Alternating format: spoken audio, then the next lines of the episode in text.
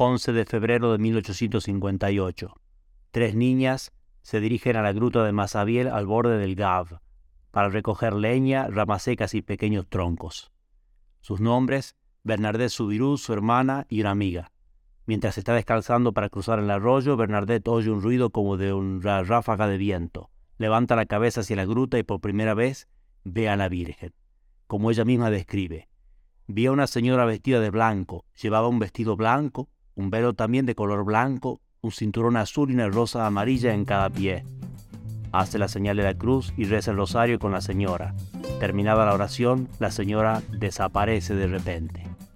Te voy a contar los hechos, la controversia, los milagros y algo que me ocurrió por ahí.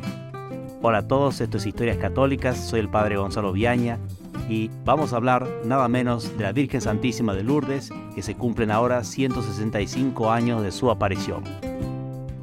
Continúa el domingo 14 de febrero. Bernardita siente una fuerza interior que la empuja a volver a la gruta a pesar de la prohibición de sus padres. Debido a su insistencia, su madre le da permiso para volver. Después de la primera decena del rosario, Bernardita ve aparecer a la misma señora. Le echa agua bendita y la señora sonríe e inclina la cabeza. Terminado el rosario, la señora desaparece. Jueves 18 de febrero. Por primera vez, la señora habla. Bernardita le ofrece papel y una pluma y le pide que escriba su nombre. La señora le dice, no es necesario. Y añade, no te prometo hacerte feliz en este mundo, sino en el otro. ¿Quieres hacerme el favor de venir aquí durante 15 días? Viernes 19 de febrero. Bernardita llega a la gruta con una vela bendecida y encendida de aquel gesto nacerá la costumbre de llevar velas para encenderlas ante la gruta. La aparición permanece silenciosa. Sábado 20 de febrero. La señora le ha enseñado una oración personal. Al terminar la visión, una gran tristeza invade a Bernardita. Domingo 21 de febrero. Por la mañana temprano la señora se presenta a Bernardita, a la que acompañan un centenar de personas. Después es interrogada por el comisario de la policía, Jacomet que quiere que diga lo que ha visto. Bernardita no habla más que de aquero, aquello. Es dialecto patuá. Martes 23 de febrero. Rodeada por 150 personas, Bernardita se dirige hacia la gruta. La señora le comunica un secreto, una confidencia, solo para ella, pues solo a ella concierne. Miércoles 24 de febrero. Mensaje de la señora. Penitencia, penitencia, penitencia. Ruega a Dios por los pecadores. Besa la tierra en penitencia por los pecadores. Jueves 25 de febrero. 300 personas están allí presentes. Bernardita cuenta. Me dijo que fuera a beber a la fuente. No encontré más que un poco de agua fangosa. Al cuarto intento conseguí beber. Me mandó también que comiera hierba que había cerca de la fuente. Luego la visión desapareció y me marché ante la muchedumbre que le comenta, ¿sabes que la gente cree que estás loca por hacer tales cosas? Bernardita solo contesta, es por los pecadores. Sábado 27 de febrero. Hay allí en ese día 800 personas. La aparición permanece silenciosa. Bernardita bebe agua del manantial y hace los gestos habituales de penitencia. Domingo 28 de febrero.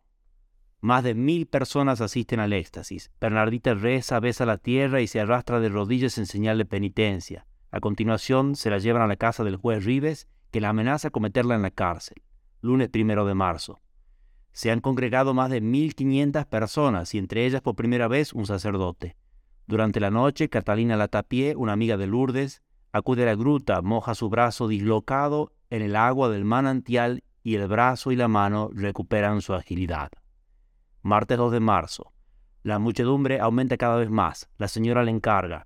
Vete a decir a los sacerdotes que se construya aquí una capilla y que vengan en procesión.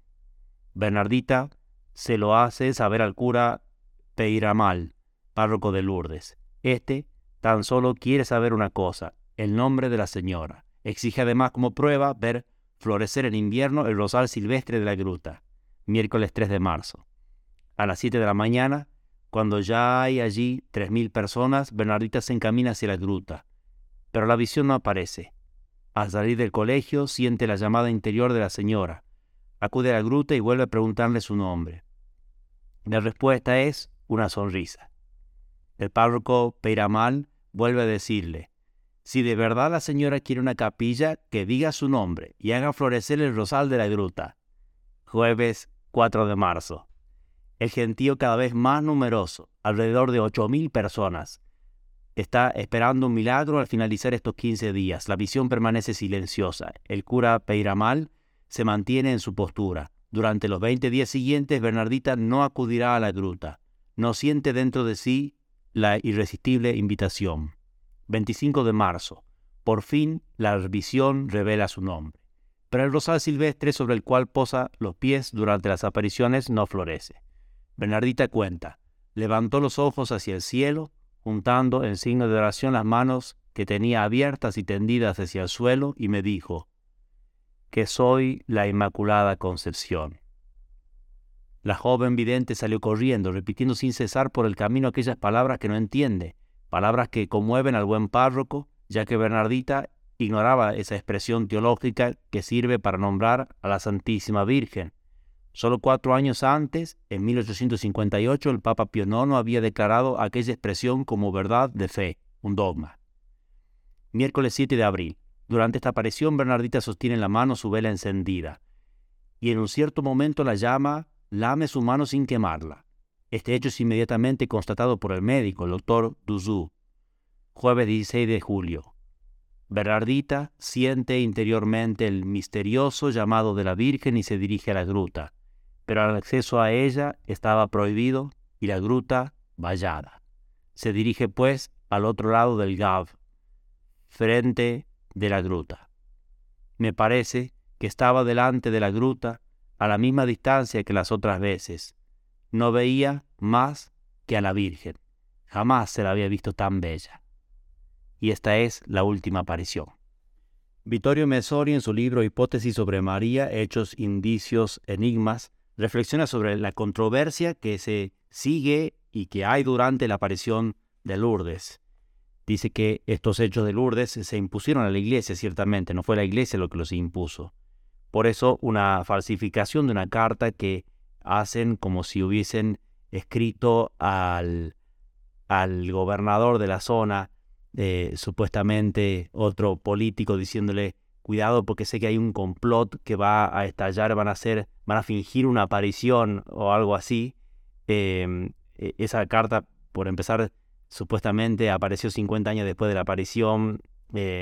no tiene ninguna veracidad, no, nadie la cree hoy en día, pero se ve ese ataque a través incluso de la mentira.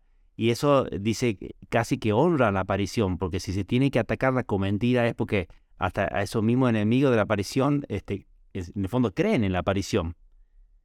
Dice este, también reflexionando eh, Vittorio Messori que esa misma oposición del curé Doyen, el, párroco de Bernardet, eh, Dominique Peiramal, es también parte de esa, de esa controversia y oposición, o sea, en cierto modo favorece esa oposición, ese no creer del sacerdote al principio, porque se muestra más todavía que no es algo fingido o inventado por la iglesia, al contrario, lo primero que hace la iglesia es, en cierto modo, oponerse, no creer, eh, querer pruebas. Eh, eh, demoró muchísimo incluso en aprobarse esta aparición, por más que los milagros empezaron a multiplicar de a muchísimos. Hubo una, prácticamente una resurrección de un bebé que estaba muerto, que lo llevan ahí, lo ponen en el agua y, revive. Eh, y así fueron muchísimos los milagros, tanto que la iglesia hizo algo que no se había hecho en ningún otro lugar eh, del mundo, que es crear una, especie de comisión, el Buró de Constatación Medical, que después pasó a llamarse Buró Medical de Notre Dame de Lourdes, desde 1947, que investiga todos estos hechos que no tienen explicación médica, explicación científica. Y la iglesia es eh, muy escueta, muy escasa en, aprobar, o sea, reconocer como un milagro, como una intervención sobrenatural de la Virgen Santísima. En los 130 primeros años solamente reconoció 65 eh, casos como milagros, ya son un poquito más ahora, pero de los, de los tantísimos, literalmente miles de casos que se han reportado que no tienen explicación médica ni científica y se los muestra realmente como, como un milagro, verdaderamente. Va a contar Vittorio Messori el caso eh, uno de los tantos milagros, el de Evasio Ganora, un campesino de Casale Monferrato. Tenía 36 años y lo diagnostican con linfogranulomatosis maligna. Se dan cuenta que no soy médico, sino sacerdote. Eh, o también llamada linfoma de Hodgkin. Eh, pasa por un montón de estudios, de distintas consultas a especialistas, y con todo eso no se daba cuenta que se estaba haciendo bueno, un dossier que va a permitir establecer de manera irrefutable el hecho prodigioso de este evento.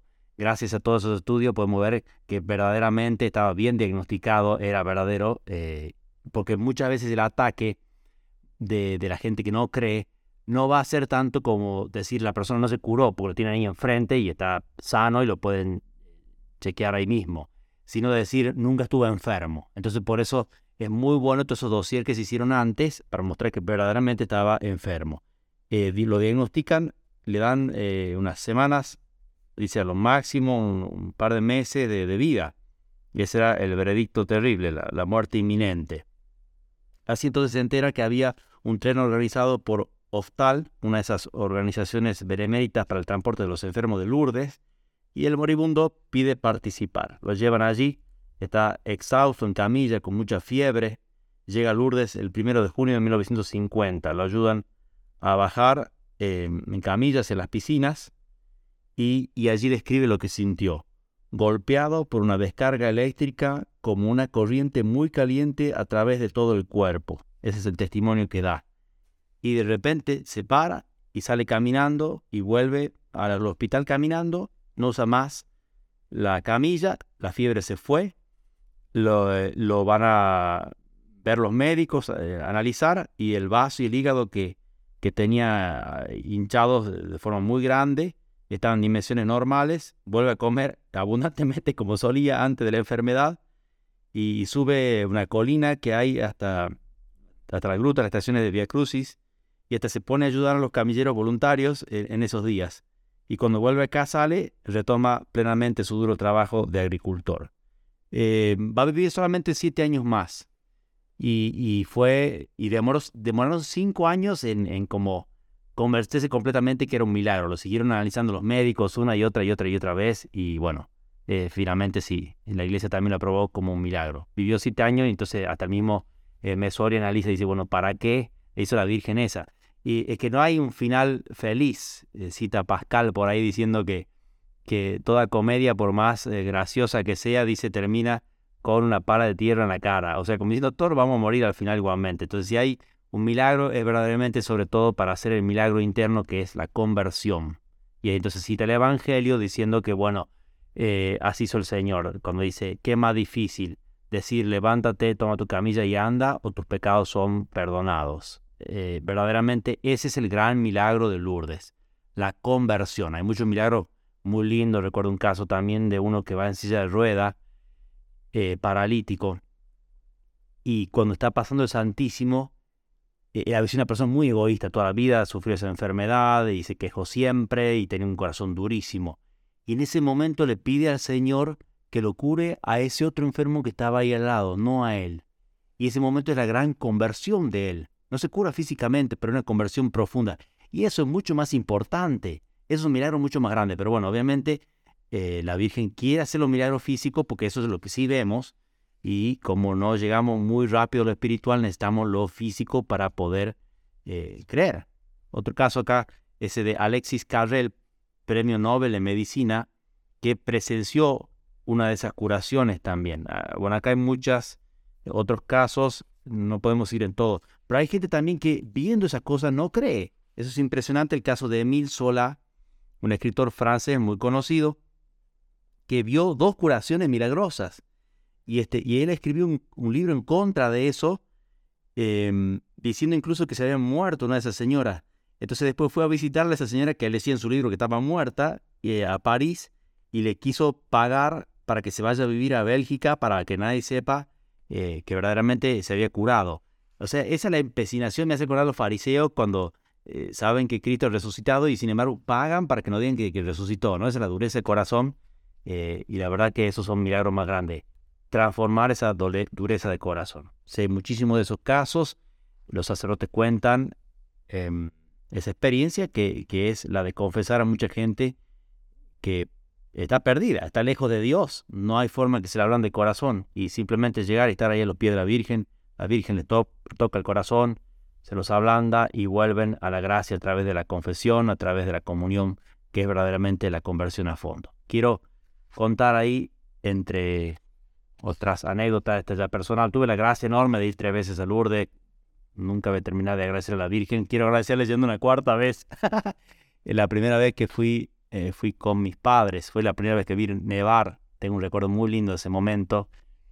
Em, luego, bueno, otra vez más, también con amigos, eh, y después la última fue con eh, hermano de Miles Christi, y en ese momento recuerdo que era una noche, llegamos a la noche que está el flambeau, que es lindísimo esa procesión con antorchas, y estábamos rezando ante la Virgen, que están todas las velas encendidas en la gruta a la noche. Es un momento muy lindo, muy, muy solemne. Se siente la presencia de la Virgen ahí Santísima y le pedí en concreto una, una muerte santa para mi abuela y a la mañana siguiente, increíblemente, me llega la noticia temprano, justo antes de la misa, que había muerto muy santamente. Así que también una cosa más para agradecerle a la Virgen. Justo mi abuela era muy devota de la Virgen Santísima de Lourdes. Bueno, cada uno tiene sus historias, realmente hay muchas cosas muy lindas que se puede decir de, la Virgen de Lourdes, se puede visitar ahí todos los lugares donde vivió Bernadette, que verdaderamente no fue feliz en esta tierra, pero em, son ya 200 años, 165 años que está viendo a la Virgen, o no me acuerdo bien el, momento de su muerte, pongamos 150 años que ya está en el cielo viendo a la Virgen Santísima y gozando de ella.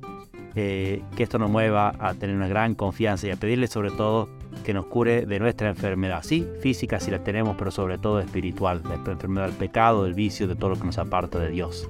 Que la Virgen Santísima siga bendiciéndonos así como lo ha seguido haciendo estos 165 años, como dice eh, algún obispo de ahí de Lourdes, de, no es algo que sucedió en ese momento que se apareció la Virgen y luego se fue, sino que sigue esa presencia, que sigue curando a tantísima gente que va allí, como en tantos otros eh, santuarios marianos. Son más de 6 millones de personas que pasan por ahí cada año a visitar a la Virgen Santísima en esa gruta tan hermosa, esa aparición tan linda que ojalá eh, nos cure la Virgen Santísima a nosotros y que el Señor nos regale una gran devoción a la Virgen Santísima de Lourdes. Muchas gracias por escuchar este podcast. Pásaselo a tus amigos si te gustó y seguí viendo todos los episodios que tenemos que ojalá te muevan y te enciendan a amar más a Cristo, a amar más a la Virgen Santísima y a quererse como los santos, esos grandes gigantes de la fe.